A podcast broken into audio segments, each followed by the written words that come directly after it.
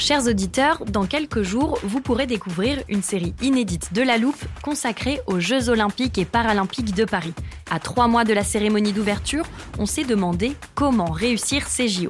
Les transports sont-ils prêts à affronter les milliers de touristes? Le dispositif de sécurité est-il suffisant? L'enthousiasme sera-t-il finalement au rendez-vous? Pour répondre, on plonge durant cinq épisodes dans les archives des éditions précédentes, accompagnés des journalistes de l'Express. C'est à retrouver à partir du 13 mai sur toutes les plateformes d'écoute. When you're ready to pop the question, the last thing you want to do is second guess the ring.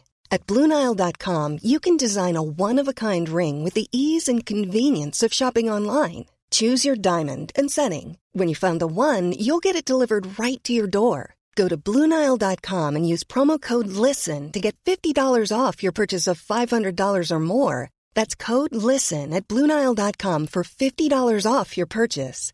Bluenile.com code LISTEN.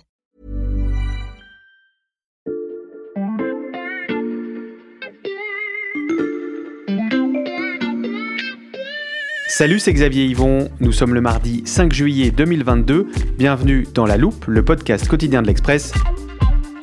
Allez, venez, on va écouter l'info de plus près.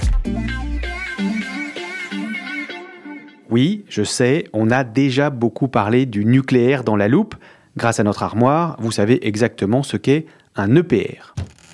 C'est aujourd'hui le, réacteur le plus puissant au monde. Euh, sa puissance nominale, c'est équivalent à 1650 MW. Pour te donner un ordre d'idée, c'est euh, l'équivalent de... Tu peux alimenter une ville comme Paris avec un réacteur de ce type. Vous êtes aussi au point sur les réacteurs SMR qui constituent l'un des grands espoirs de la filière. Le plus simple euh, pour comprendre, c'est de dire que ce sont des, des centrales nucléaires de poche, en fait. Et Cécile Maisonneuve de l'Institut Montaigne vous a invité à prendre de la hauteur. Il faut vraiment qu'on retrouve une culture de l'anticipation. C'est ça le sujet aujourd'hui. Et retrouver une culture de l'anticipation, ça veut dire d'abord d'arrêter le débat stérile qui consiste à opposer nucléaire et renouvelable. Et pourtant, vous écoutez le premier d'une série de trois nouveaux épisodes de La Loupe sur le sujet. Que va-t-on vous raconter de plus, me demanderez-vous? Eh bien, je vous propose de regarder dans l'angle mort du plan de relance nucléaire français. Tout derrière, en tournant bien la tête, vous apercevez les déchets radioactifs produits par nos centrales. La filière de retraitement et de recyclage existe, mais elle arrive à expiration. Il est l'heure de faire des choix entre incertitude scientifique et crainte populaire, et la France pourrait même devoir regarder au-delà de ses frontières, là où elle a pollué par le passé. Bref, je vous assure qu'on a beaucoup, beaucoup de nouvelles choses à vous raconter. Épisode 1, la Hague, la piscine et le MOX. On ne va pas rester longtemps dans le studio, je prends juste le temps de vous présenter les deux journalistes qui vont nous accompagner tout au long de cette série. Vous les avez déjà entendus en introduction. Salut Lucas, salut Sébastien. Salut Xavier. Salut Xavier. Lucas Mediavilla, spécialiste de l'énergie au service économie de l'Express, et Sébastien Julien, journaliste au service sciences. Euh, Lucas, est-ce que ça t'embête si on t'abandonne le temps d'un petit voyage en téléporteur? Non, non, pas de souci, je vais aller me faire un thé. Ok, prends ton temps parce que Sébastien m'a promis un aller-retour au parfait endroit pour commencer cet épisode. Euh, on y va Sébastien? C'est parti. Allez, je rentre les coordonnées. Un voyage au bord de l'eau en ce début d'été, franchement j'adore l'idée. Alors, on est sur une falaise, enfin plutôt une colline qui borde l'océan. Je vois des gens sur la plage, mais j'arrive pas bien à distinguer ce qu'ils font. On, est trop loin, tu m'éclaires Sébastien? Oui, alors ces citoyens, ce sont euh, les membres d'une association qui s'appelle l'ACRO. Donc c'est l'association pour le contrôle de la radioactivité dans l'Ouest. Et donc ces gens effectuent des prélèvements d'algues et de coquillages qui seront ensuite analysés dans un laboratoire à Caen.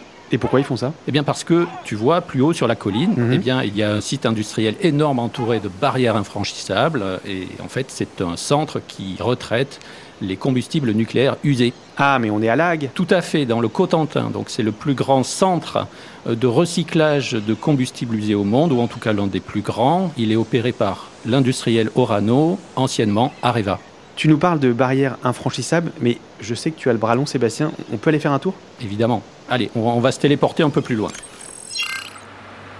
Voilà, on y est. Mais c'est immense, on- on dirait une petite ville. Ah oui, Ah non mais c'est un vrai dédale en fait. hein. Donc euh, il faut savoir qu'il y a plus de 300 bâtiments, des milliers de kilomètres de tuyaux. Alors retiens bien ça parce que c'est important pour la suite. Ok. Ah, et puis là, là, regarde, tu vois le gros conteneur là? Oui. Eh bien, c'est dans ce genre de conteneur que l'on transporte les fameux crayons combustible issu des réacteurs d'EDF. Alors, je n'ai pas l'armoire à portée de main, mais pour nos auditeurs, je résume la définition que nous avait donnée euh, Lucas dans un précédent épisode. Les crayons renferment les pastilles d'uranium nécessaires à la fission nucléaire. Alors ce conteneur stationne là en extérieur parce qu'il a été vidé, Mhm. son contenu a été extrait et entreposé dans une piscine pour refroidissement. Il va sans doute euh, y rester euh, quelques années et puis il sera cisaillé, traité chimiquement pour séparer, récupérer, conditionner en fait les différentes matières qui le composent. Et quelles sont ces matières? Alors tu vas trouver du plutonium, de l'uranium et puis il y a tout ce qui est regroupé sous le terme de produits de fission. Mhm. Euh, Et en fait, dans tout ça, tu as une partie qui est réutilisable. Par exemple, euh, si tu mélanges de l'uranium appauvri avec du plutonium, tu peux faire un nouveau combustible qui s'appelle le MOX. Orano aime bien dire, par exemple, qu'une ampoule sur 10 s'allume grâce au recyclage des déchets nucléaires. Mais pour revenir sur euh, les déchets ultimes, donc les produits de fission, ceux dont on ne sait pas trop quoi faire, eh ben, ils sont vitrifiés sur place. Donc ça, c'est une opération qui consiste en fait à les incorporer en plusieurs étapes hein, dans une matrice de verre qui va assurer leur stabilité sur plusieurs dizaines de milliers d'années. Et ces matrices sont ensuite entreposées à la Hague en attendant une solution euh, d'enfouissage. Je m'adresse à nos auditeurs. On va évidemment parler d'enfouissage dans la suite de notre série. Un peu de patience. Euh, Sébastien, je repense aux, aux riverains qu'on voyait sur la plage tout à l'heure. Euh, quelles sont les mesures mises en place pour éviter les fuites radioactives qu'ils craignent? Alors, il y en a à toutes les étapes en fait du processus industriel. Euh, tu vois, on vient de parler du Mhm. conteneur. Ce conteneur va être vidé dans une pièce spéciale, par exemple, complètement hermétique, avec des parois qui ne laissent pas passer la radioactivité. On va manipuler euh, ces objets avec des bras robots. Il y a aussi un système de circulation d'air tout à fait spécial dans cette usine. En fait, Mhm. l'air, il est bien sûr retraité avant de sortir, mais il y a aussi un système qui attire euh, l'air en permanence vers l'intérieur. Et donc c'est pour réduire les risques en cas d'incident, bien sûr. Pour l'anecdote, ça rend aussi les portes bien plus difficiles à ouvrir à l'intérieur des bâtiments. Voilà. Alors c'est impossible de te faire la liste hein, de toutes les mesures. Ce qu'on peut dire, c'est que bon, elles ont l'air de fonctionner puisque les contrôles sont nombreux et qu'ils ne mentionnent pas d'incidents importants sur le site. Je dis important parce que évidemment, il y a des petits incidents et on va en parler après, mais il y a beaucoup, beaucoup de contrôles pour éviter des situations dramatiques. Alors, tu as tout un tas d'organisations qui viennent mettre leur nez là-dedans. hein. Tu as euh, l'Agence de sûreté nucléaire, le Haut fonctionnaire de défense et de sécurité, l'Agence internationale de l'énergie atomique, euh, etc., etc. Et donc, rien que l'an dernier, par exemple, l'usine a reçu 65 visites d'inspection de la part de l'ASN. Donc, ça fait plus d'une par semaine. Donc tu as des contrôles qui sont euh, inopinés, pas prévus, euh, qui arrivent la nuit, le week-end. Des fois, tu as deux ou trois inspecteurs, et puis parfois 15 personnes euh, pendant plusieurs jours. Donc, on avait des chances de croiser un inspecteur, Sébastien, mais moi, a priori, j'en ai pas vu. hein. Oui, c'est vrai, ce coup-là, il n'y en avait pas. Bon, bah, on rentre retrouver Lucas à la rédaction. Eh oui, parce qu'il y a un élément capital dont on n'a pas encore parlé, c'est l'usure des installations.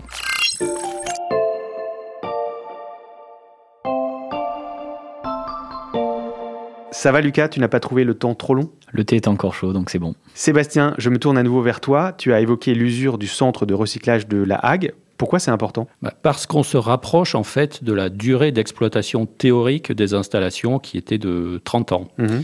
Alors Orano dit euh, ce n'est pas grave, hein, dans le nucléaire on a l'habitude de- d'intégrer des marges de sécurité.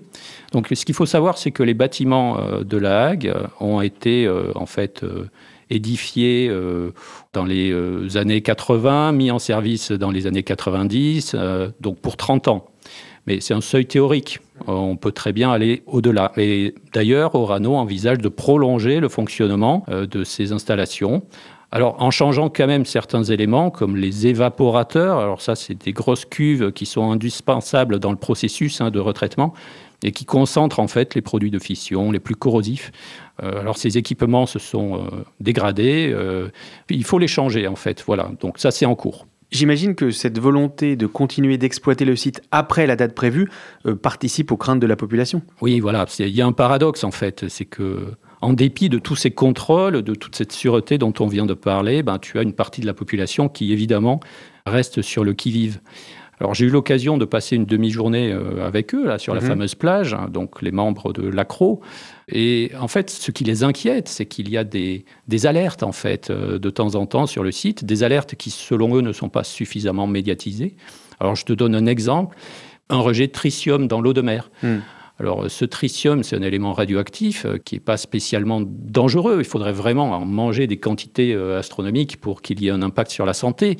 Mais le simple fait qu'on détecte des pics de tritium au pied de l'installation d'Orano, bah, ça hérisse les poils d'une partie de la population. On peut comprendre ça. Et en plus de ça, cette population entend aussi des propos de, de certains antinucléaires euh, qui alimentent leurs craintes. Donc, par exemple, tu as euh, Bernard Laponche, qui est un ancien ingénieur euh, donc, du commissariat à l'énergie atomique, le Mhm. CEA, ancien conseiller de la ministre euh, de l'Environnement Dominique Voynet. Et donc, selon ce monsieur, ben, le site de la Hague serait devenu l'un des plus dangereux au monde en raison de sa vétusté. Et que répond Orano, à part euh, l'argument sur les marges de sûreté que tu as déjà évoqué? Alors, sur l'environnement et la santé, pour eux, c'est presque un non-sujet. hein. C'est-à-dire, euh, on parle d'impact minime euh, des rejets sur l'environnement. Et puis, euh, il y a un deuxième point aussi, quand même, sur lequel Orano reconnaît qu'il y a eu un défaut d'anticipation. c'est les fameux évaporateurs dont on parlait tout à l'heure. On savait qu'ils allaient vieillir, mais bon, c'est vrai que le processus de remplacement et d'investissement a un petit peu tardé. Voilà. Mais globalement, le phénomène de vieillissement euh, des installations est beaucoup lié, ça Orano le dit et insiste, à des problèmes de soudure en fait dans les tuyaux. Les fameux tuyaux que tu m'as montrés, et je peux en témoigner qu'on voyait vraiment partout sur le site de la Hague. Oui, voilà, le site de la Haye, tu l'as vu tout à l'heure, c'est une usine de tuyaux. Quoi. Il, y a, il y a beaucoup de procédés chimiques en fait, donc tu as besoin de faire passer des matières dans des tuyaux. Voilà. Alors le problème des tuyaux, c'est qu'il y a- il faut des soudures et que ces soudures, avec le temps, eh bien forcément, euh, elles tiennent plus ou moins bien, donc il faut les refaire. Mais ça ne veut pas dire, et ça, plusieurs experts euh, l'attestent, qu'il y a un problème de sûreté, en fait. Parce que d'abord, ces problèmes de soudure n'entraînent pas d'effet de bord, c'est-à-dire tu as un problème d'une soudure, ça ne va pas mettre le bazar sur une autre partie de l'usine. Et puis, euh, ces soudures, ça se remplace. Et les techniques de soudure ont progressé aussi euh, avec le temps. Donc en fait, tu as deux façons de voir les choses. Tu as une façon citoyenne, euh, un peu anti-nucléaire, hein, il faut l'avouer. Donc inquiet de voir que ces installations vieillissent. Et puis, bah, tu as le côté, on va dire, industriel, le discours industriel qui va dire plutôt, bah oui, ça fonctionne depuis 30 ans, euh, c'est normal, on a des problèmes de tuyauterie, on répare et on surveille beaucoup, beaucoup, beaucoup. Ok, on a bien compris les deux visions, mais il y a un constat objectif, Sébastien, c'est qu'aujourd'hui, avec les travaux nécessaires, le site ne fonctionne pas à 100%. Oui, oui, ouais, bah, on parlait de l'évaporateur pardon, tout à l'heure. Il y en a un sur six qui est hors service. Euh, L'impact en pratique, il est supérieur à un sixième sur Mm. l'activité. Mais à cela, en fait, vient s'ajouter un autre problème. Euh, C'est que certaines installations montrent des signes de saturation, comme notamment les piscines de refroidissement. Hmm. Alors, c'est mathématique là aussi. Euh, EDF livre chaque année à peu près 1200 tonnes de combustible par an, mais il ne recycle pas tout. Et en fait, tu as à peu près 100 tonnes qui s'accumulent euh, chaque année. Oui, oui, et si je peux compléter ce que dit Sébastien, c'est vrai que euh, d'un côté qui s'occupe de retraitement et du recyclage et EDF de l'autre, donc qui est exploitant de, de centrales nucléaires, euh, bah, finalement EDF parfois arbitre aussi ses opérations de recyclage en fonction des coûts de l'uranium. Et parfois, il est vrai que l'opération de recyclage peut coûter plus cher que ce que EDF va devoir payer pour entre guillemets se fournir en combustible neuf qui n'est pas recyclé. Donc ça c'est la première chose. L'autre côté, euh, certains acteurs disent aussi que euh, la production de MOX, euh, elle a été entachée un peu ces dernières années aussi d'une baisse de performance et donc on produit pas non plus assez de MOX au rythme nécessaire. Et donc effectivement, comme le dit très bien Sébastien, euh, il y a un phénomène de saturation des, des piscines à combustible, mais c'est vrai qu'Orano et EDF se renvoient un peu la balle là-dessus. Et qu'est-ce qui est prévu pour éviter que ces piscines ne débordent? Eh bien, un nouveau bassin qui doit normalement, euh, si tout va bien, entrer en fonctionnement en 2034. Voilà, il permettrait notamment au site de se désengorger. Et en fait, cet engorgement pourrait arriver plus vite que prévu, puisque selon certains documents, il pourrait arriver dès 2024. Hmm. Euh, donc c'est un peu compliqué de savoir, c'est un petit peu secret tout ça, mais euh, les experts, certains euh, commencent à s'inquiéter sérieusement de ce sujet-là.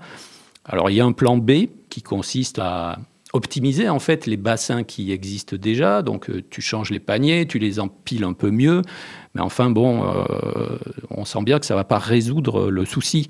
Et euh, j'ai eu l'occasion d'interroger, par exemple, le président du Conseil général de la Manche. Mhm. Et il nous dit que tout ça donne l'impression que ça a été fait un petit peu à la va-vite, ce qui est incroyable quand même, parce que le problème, il est identifié depuis des années. Ce que relève Sébastien, euh, en fait, c'est l'illustration d'un manque d'anticipation euh, qui concerne, au, sens global, pas que le sujet des saturations, mais qui concerne vraiment le problème des déchets nucléaires dans son ensemble. Euh, là, ce problème de saturation, il est identifié depuis la fin des années 2000. On est 15 ans plus tard, et ben finalement, cette piscine, elle est toujours pas là. Et j'ai envie de dire, on n'est pas sûr qu'elle arrive dans les prochaines années de façon claire, parce que ces derniers jours, euh, il y a eu une réouverture des, consultations euh, du public sur ce projet-là. Et en fait, il y a eu une manifestation d'anti qui a tout simplement bloqué la journée de consultation qui était prévue. Donc en fait, on est vraiment sur un problème très très sérieux. Un problème d'anticipation, tiens, ça me rappelle ce que disait Cécile Maisonneuve. Pour le résoudre, il est temps de faire des choix au risque de voir nos déchets nucléaires s'accumuler.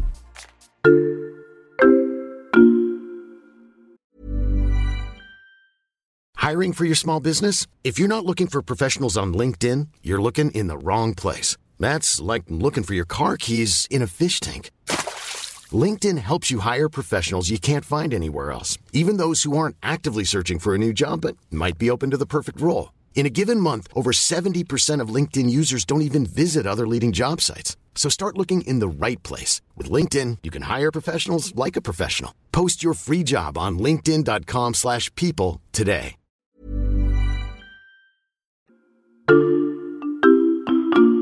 Je te vois venir, Xavier. À, ce moment du podcast, tu vas nous demander de prendre un peu de hauteur sur le sujet. C'est un peu agaçant, Lucas. Tu commences à connaître toutes mes ficelles. ne, t'inquiète pas, parce qu'en fait, avec Sébastien, on a tout préparé. Mhm. Euh, d'abord, tu vas nous demander si le volume de déchets nucléaires à traiter va augmenter dans les années qui viennent. Et ça, je vais te laisser répondre, Sébastien, parce que tu as bien les chiffres en tête. Ouais, bah, disons que c'est mathématique. Hein. Euh, le volume de déchets, en fait, que nous avons à traiter est proportionnel à la quantité d'électricité mhm. produite. Euh, or, cette quantité d'électricité, quel que soit le scénario prévu, elle va augmenter, euh, à condition bien sûr que l'on reste avec euh, pour source d'énergie principale le nucléaire.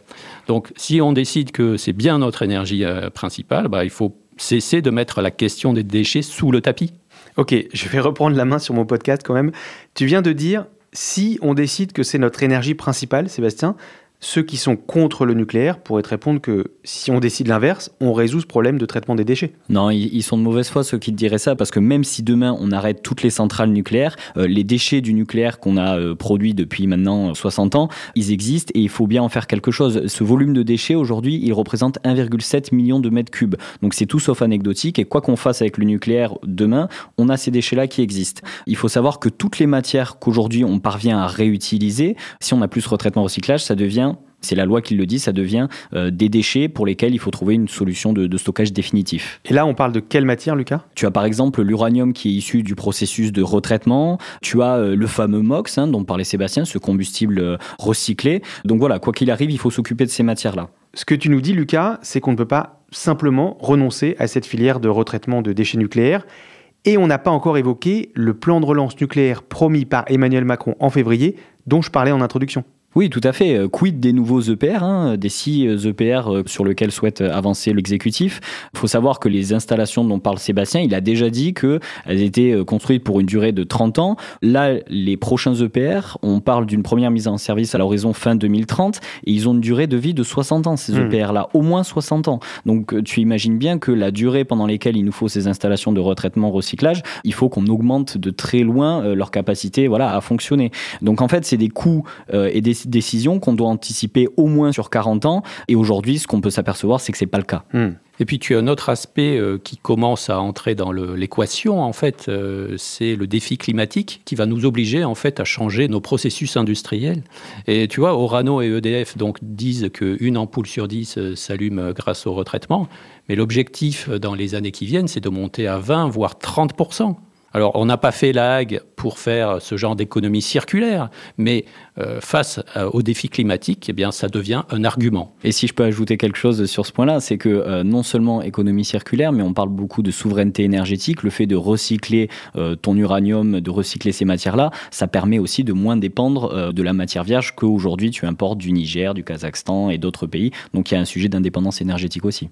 Bon, grâce à vous deux, nos auditeurs sont parfaitement au point sur euh, l'enjeu du retraitement et du recyclage de ces matériaux sensibles. Et chose promise, chose due, on ne va pas s'arrêter là. Dans le prochain épisode, il sera question du fameux enfouissement des déchets ultimes, ceux qui sont entreposés à la Hague en attendant mieux. La France se lance dans un projet qui n'existe aujourd'hui nulle part dans le monde. Vous revenez nous expliquer ça demain? Avec plaisir. Bien sûr. Lucas Mediavilla et Sébastien Julien. Je rappelle que vous pouvez retrouver tous les articles de leur dossier sur les déchets nucléaires sur l'express.fr. Profitez-en, le premier mois d'abonnement numérique est offert en ce moment. Et pour être sûr de ne pas rater la suite de notre série, pensez à vous abonner à la loupe sur votre plateforme d'écoute, par exemple Spotify, Deezer ou Castbox. Vous pouvez nous mettre des étoiles si ça vous a plu, nous laisser des commentaires ou nous écrire à loupe at l'express.fr. Cet épisode a été fabriqué avec Margot Lanuzel, Jules Cro et Mathias Pengili.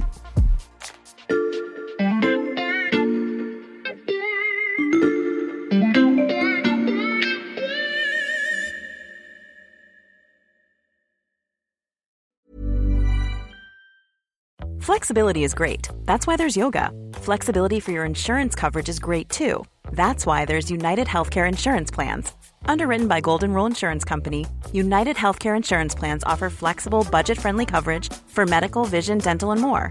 One of these plans may be right for you if you're, say, between jobs, coming off your parents' plan, turning a side hustle into a full hustle, or even missed open enrollment. Want more flexibility? Find out more about United Healthcare Insurance Plans at uh1.com. Hey, it's Paige DeSorbo from Giggly Squad. High quality fashion without the price tag? Say hello to Quince.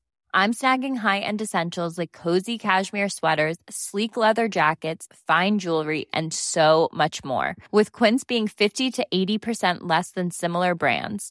And they partner with factories that prioritize safe, ethical, and responsible manufacturing. I love that. Luxury quality within reach. Go to quince.com slash style to get free shipping and 365 day returns on your next order. Quince.com slash style.